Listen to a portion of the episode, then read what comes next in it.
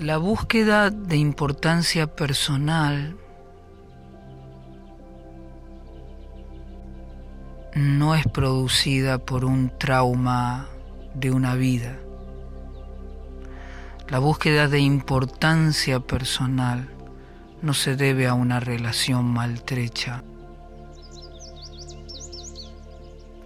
La búsqueda de importancia personal está en nuestra mente desde el momento en que decidimos mirar hacia otro lado y dormir.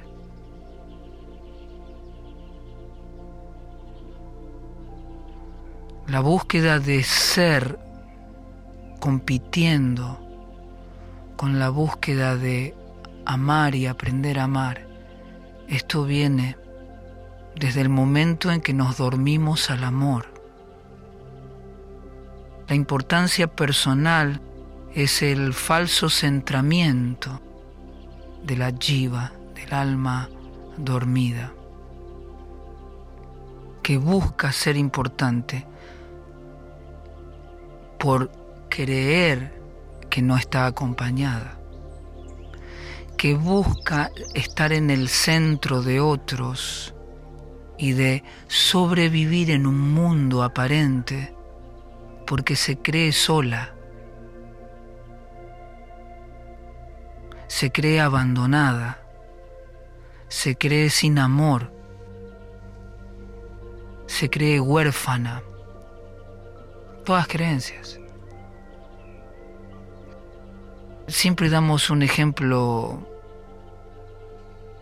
para poder entenderlo. Si una persona rica, realmente rica porque sus padres son ricos y nació en la riqueza, lo olvida y busca dinero, esto va a constituir su mayor ilusión.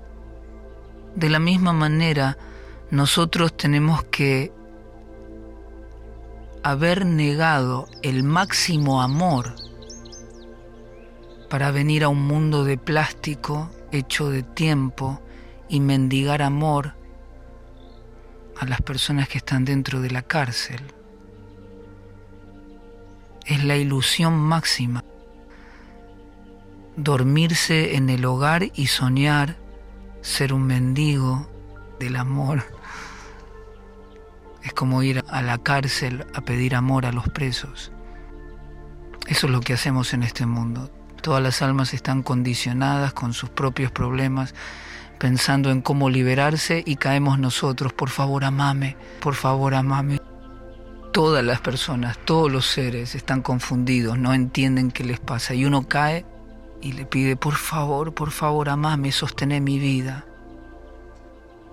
Por lo tanto, la búsqueda de importancia personal es el Dios del ego.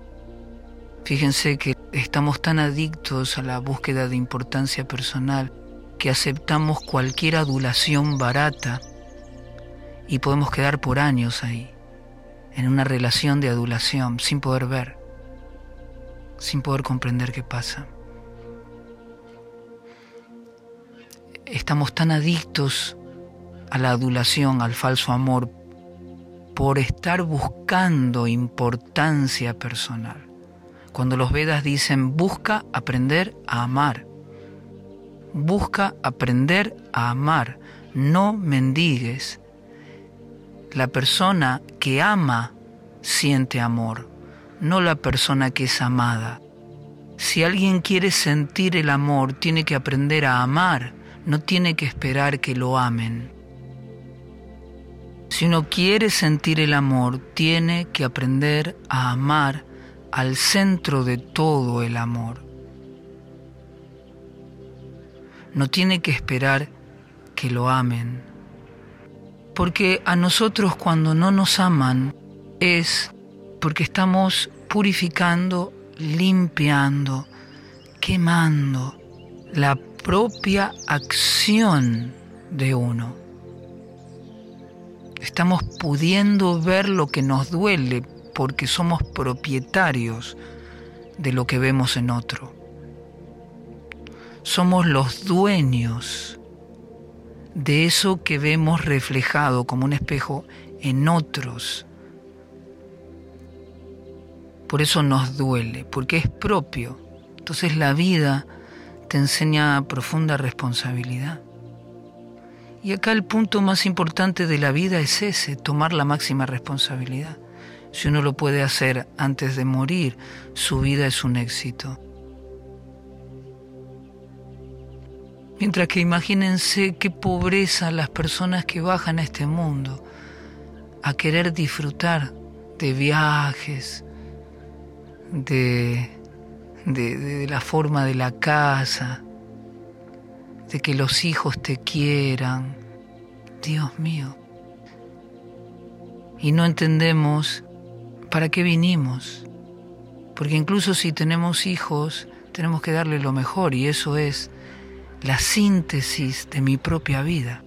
Comprendiendo la vida en lo profundo, el padre y la madre entrega lo mejor. Eso es ser un padre o una madre. Por lo tanto, la búsqueda de la importancia personal es el reemplazo del amor. Fíjense que las personas que buscan sentirse amadas nunca obtienen satisfacción. Siempre hay una insatisfacción de fondo y están en una constante producción de deseos y de cambio. El mundo material se caracteriza por la variación, por el cambio.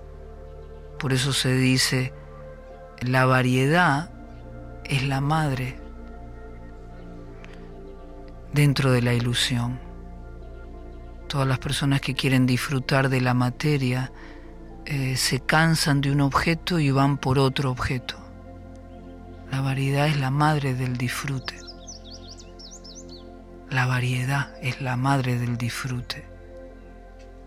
Eso es el campo material. Buscamos variedad para disfrutar, mientras que un ser puro, anclado en la verdad, siempre es feliz por lo mismo. Todos los días es feliz porque está anclado en la profunda verdad del corazón.